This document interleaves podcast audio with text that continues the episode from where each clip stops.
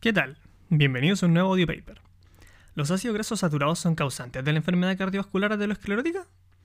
¿La elevación del LDL por ingesta de ácidos grasos saturados es normal? ¿Patológica? Veamos qué nos dice la evidencia. A nivel de introducción, el cuerpo de evidencia de la dieta del corazón descansa en tres argumentos. 1. Una intervención alta en ácidos grasos saturados eleva las concentraciones de colesterol LDL. 2. El colesterol total y LDL elevado se asocian con enfermedad cardiovascular aterosclerótica, o ECA.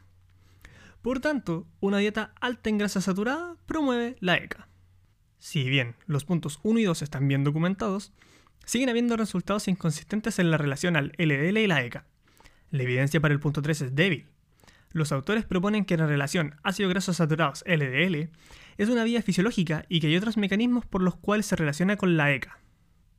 De forma general, aumentar los ácidos grasos saturados a expensas de los poliinsaturados aumenta el colesterol total y LDL, como lo mostró un estudio de 30 personas con dieta cetogénica que aumentó el LDL de un 5 a un 107%, aunque hubo un cambio relativamente menor en mujeres, probablemente por el papel del colesterol sobre las hormonas sexuales. No hay estudios a la fecha que expliquen de manera individual los cambios en las lipoproteínas por cambios en la saturación de los ácidos grasos dietarios. Posiblemente la genética, IMC, sexo y patrón dietario pueden explicarlo, pero solo de forma estadística, nada molecular. Algo curioso es que las personas con sobrepeso y obesidad no responden de la misma forma que la población sana, indicando una pérdida de la función normal. Por el contrario, aumento de los ácidos grasos poliinsaturados a expensas de los ácidos grasos saturados reduce los niveles de colesterol LDL en varias subpoblaciones y grupos etarios. Hay que reconocer las limitaciones metodológicas de los estudios en este campo. Exceptuando el estudio Predimed, hay una falta de rigurosidad en los ensayos aleatorizados controlados, que investigan los efectos de los ácidos grasos saturados a largo plazo. Gran parte mide el riesgo de ECA por la diferencia de LDL. Una reducción del colesterol no necesariamente reduce la mortalidad por enfermedad cardiovascular aterosclerótica. Los autores proponen un método para explicar ambas cosas, el efecto de la saturación de las grasas dietarias en el contenido de colesterol de las lipoproteínas y la diferencia interindividual.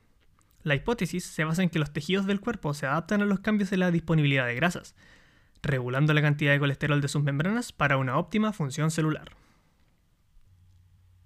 Aumentar las grasas dietarias no influencia ni la absorción ni la síntesis de colesterol. Frente a intervenciones dietarias hay respuestas celulares y regulación génica. Sin embargo, los mecanismos y explicaciones biológicas plausibles a nivel molecular no existen.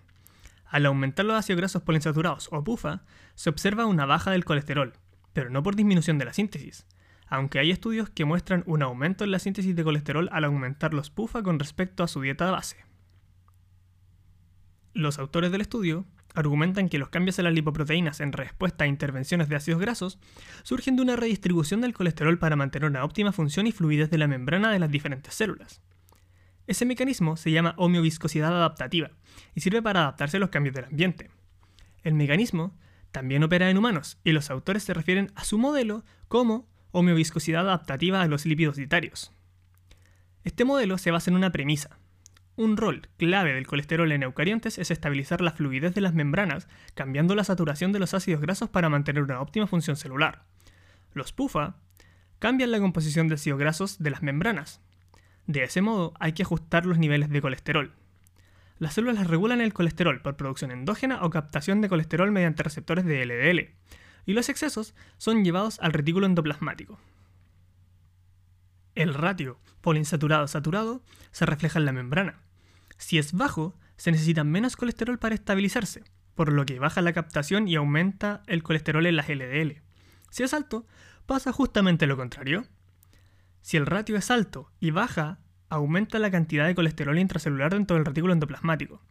Si el colesterol intracelular aumenta mucho, incrementa su esterificación activando los receptores X del hígado, bajando con ello la producción y captación de colesterol, aumentando así las LDL. Si la dieta base es similar a la intervención, los cambios serán mínimos. El modelo presenta los cambios en el colesterol de las lipoproteínas como mecanismos fisiológicos adaptativos en respuesta a cambios en el ambiente y provee una posible explicación para la gran diferencia interindividual en las concentraciones de LDL observadas tras intervenciones dietarias. Sin embargo, el modelo es por lejos simplificado y requiere de consideraciones adicionales. La longitud de las cadenas de carbono de los ácidos grasos saturados ingeridos afecta de forma diferente a las lipoproteínas.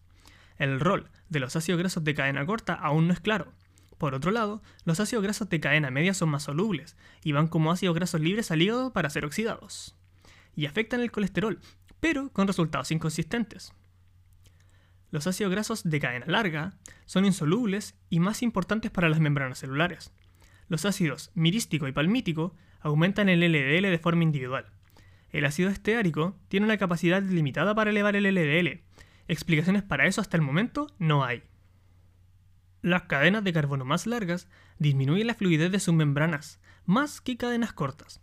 El ácido esteárico es incorporado en las membranas celulares en concentraciones estables en variadas dietas de manera más regulada comparado con el ácido palmítico. Una propiedad clave de otros ácidos grasos de cadena larga saturados es su propensión a desaturar hacia un ácido oleico más fluido encontrado en lipoproteínas humanas. El ácido oleico derivado del esteárico requiere menos ajustes de membrana. Esa tendencia a desaturar se asocia a las variaciones interindividuales que los ácidos grasos saturados ejercen sobre el colesterol. Con respecto a la saturación de los ácidos grasos y la remodelación de las membranas lipídicas, interesantemente, los ácidos grasos dietarios promueven la incorporación de omega 3, y no de omega 6 en la circulación y membranas de eritrocitos, indicando una modulación específica. Los ácidos grasos omega 3 y omega 6, al ser estudiados por separado, su efecto conjunto es desconocido. La dieta actual, rica en omega 6 y pobre en omega 3, compromete la función de las membranas y podría contribuir al riesgo de ECA, como dicen varios estudios. Los ácidos grasos trans también son consistentes con el modelo, porque sus dobles enlaces hacen que su plegado sea más estrecho que los ácidos grasos insaturados cis, similar a la orientación espacial de los ácidos grasos saturados en la membrana, explicando en parte su relación con el LDL. Además, la saturación y el colesterol afectan la transducción de señales.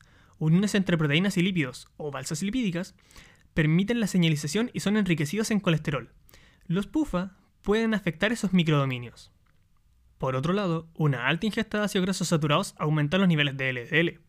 Si se suman altos niveles de triglicéridos y ROS, hace a las LDL más oxidables y empeora el reconocimiento de sus receptores. Esto puede resultar en una ingesta más elevada de, por ejemplo, azúcares simples y no solo grasa, por lo que la dieta debería recibir más atención para prevenir las ECA. También hemos de notar la especificidad de los tejidos. En el contexto regulatorio, las lipoproteínas circulantes y los glóbulos rojos podrían servir como buffer temporal para permitir una rápida redistribución del colesterol entre las células específicas y tejidos donde es necesario. Los glóbulos rojos no pueden regular su contenido de colesterol, por lo que cambios en su contenido de colesterol de membrana es probable como resultado de difusión durante interacciones aleatorias con lipoproteínas y células que contengan colesterol. Los mecanismos homeostáticos podrían ser interrumpidos de forma secundaria a procesos patológicos como la resistencia a la insulina en el tejido adiposo o como síndrome metabólico sobre la fragilidad osmótica de los eritrocitos. El intestino delgado juega un papel importante en la homeostasis mediante un proceso conocido como eflujo transintestinal de colesterol o TICE, que toma lugar en la parte proximal del intestino delgado donde el colesterol excretado es parcialmente reabsorbido, similar al transporte reverso de colesterol. Cambios en el TICE inducidos por la dieta parecen ser impulsados por las grasas dietarias más que por el colesterol dietario. Puede ser inferido que la regulación del TICE con dietas altas en grasa es una vía para asegurar suficiente suministro de colesterol para el intestino. Como las vías de biosíntesis tienen un alto coste energético para la circulación enterohepática, la reabsorción de colesterol por el TICE puede ser interpretado como una vía para preservar este valioso recurso para el cuerpo, ese punto de vista es apoyado por la alta reabsorción de ácidos biliares por la circulación enterohepática.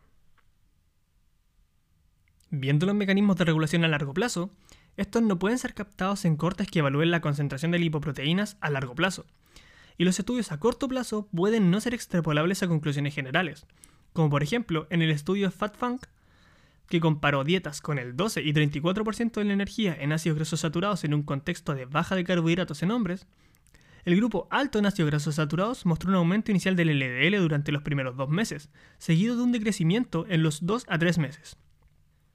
Estos datos sugieren que el incremento en el LDL por ácidos grasos dietarios, observado típicamente en estudios a corto plazo, refleja un mecanismo de transición como parte de una fisiología adaptativa normal, que sirve para afinar la función celular dependiendo de la disponibilidad de lípidos para las membranas celulares. Notablemente, estudios con dietas altas en ácidos grasos saturados que duraron más de 2 a 3 meses mostraban una deficiencia en aumentar el colesterol LDL, y no había diferencias comparado a una dieta baja en grasa. Estas observaciones apoyan el rol del colesterol en las lipoproteínas como buffer para facilitar la regulación celular a corto plazo, acorde a los cambios en los ácidos grasos saturados dietarios. La variabilidad individual en la eficiencia de esta regulación puede al menos en parte explicar la respuesta altamente individual del colesterol a los ácidos grasos saturados dietarios. El LDL elevado puede resultar subyacente a procesos patológicos. El modelo alza la posibilidad de que las asociaciones observadas entre LDL y ECA puedan al menos en parte resultar de una alterada fluidez de membrana y por tanto la función celular. La inflamación está fuertemente asociada con resistencia a la insulina y parcialmente depende de los procesos proinflamatorios originados en el tejido adiposo y la microbiota intestinal. Puede subyacer a un perfil de lípidos aberrante por molestar las vías de señalización del metabolismo de lípidos. Además, la llamada inflamación crónica de bajo grado podría ser un factor causante de ECA independientemente del colesterol LDL circulante.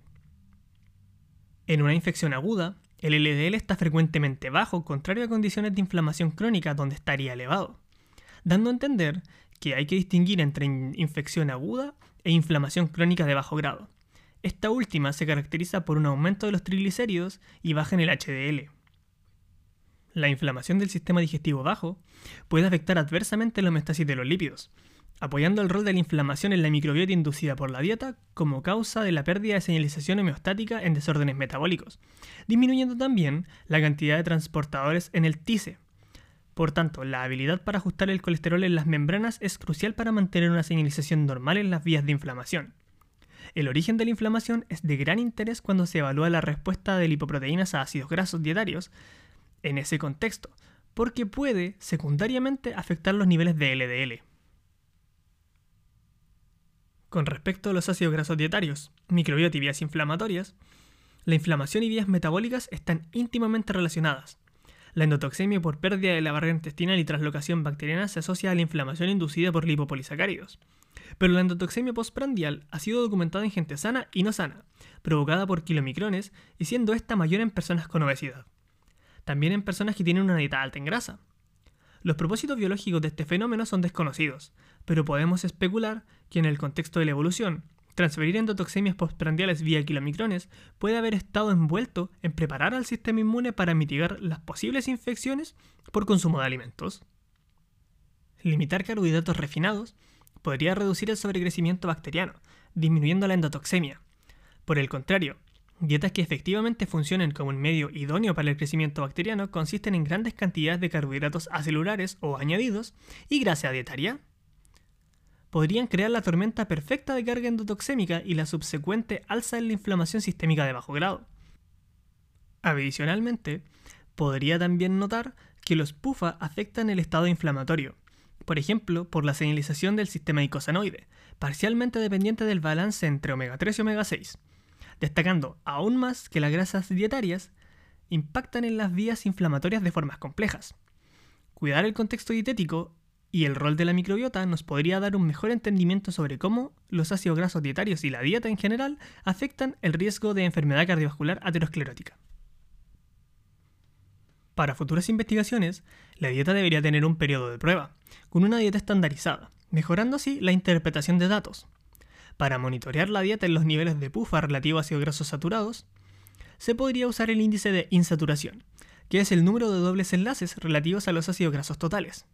También es necesario medir el colesterol de forma global, no solo como metabolismo de lípidos como se hace actualmente con las estarinas, que disminuyen la síntesis de colesterol por lo que reclutan el colesterol de las membranas para llenar el pulso intracelular, pudiendo explicar su efecto en las miopatías.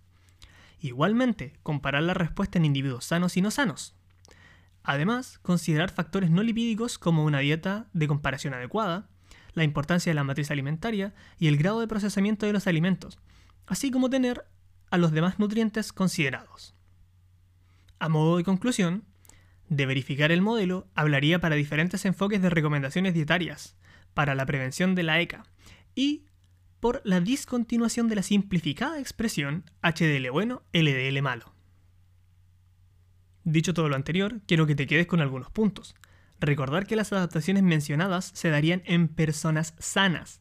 Por otro lado, hay que tener muchos factores a considerar, por lo que dar recomendaciones a la ligera no es para nada buena opción.